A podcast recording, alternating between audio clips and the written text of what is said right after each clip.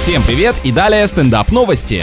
Британский пользователь рассказал в соцсетях, что регулярно ходит на собеседование без намерения устроиться на работу. Это просто доставляет ему удовольствие. Вот она финальная стадия того состояния, когда ни Дудь, ни Познер все не звонят, а оказаться на интервью страсть как хочется. Мужчина утверждает, что ему нравится каждый день одеваться с иголочки, изучать новую информацию и посещать незнакомые места. Это заряжает и поднимает настроение. В общем, если вторая половинка твердит, что она снова хочет почувствовать себя нужной, расскажите об этом лайфхаке. В Екатеринбурге на выставке абстрактных картин один из посетителей ручкой подрисовал глаза на полотне стоимостью в миллион долларов. Прокуратура отказалась возбуждать уголовное дело, посчитав ущерб незначительным. Зато теперь все знают, как обесценить недоступный для покупки шедевр и все-таки приобрести желанный экземпляр.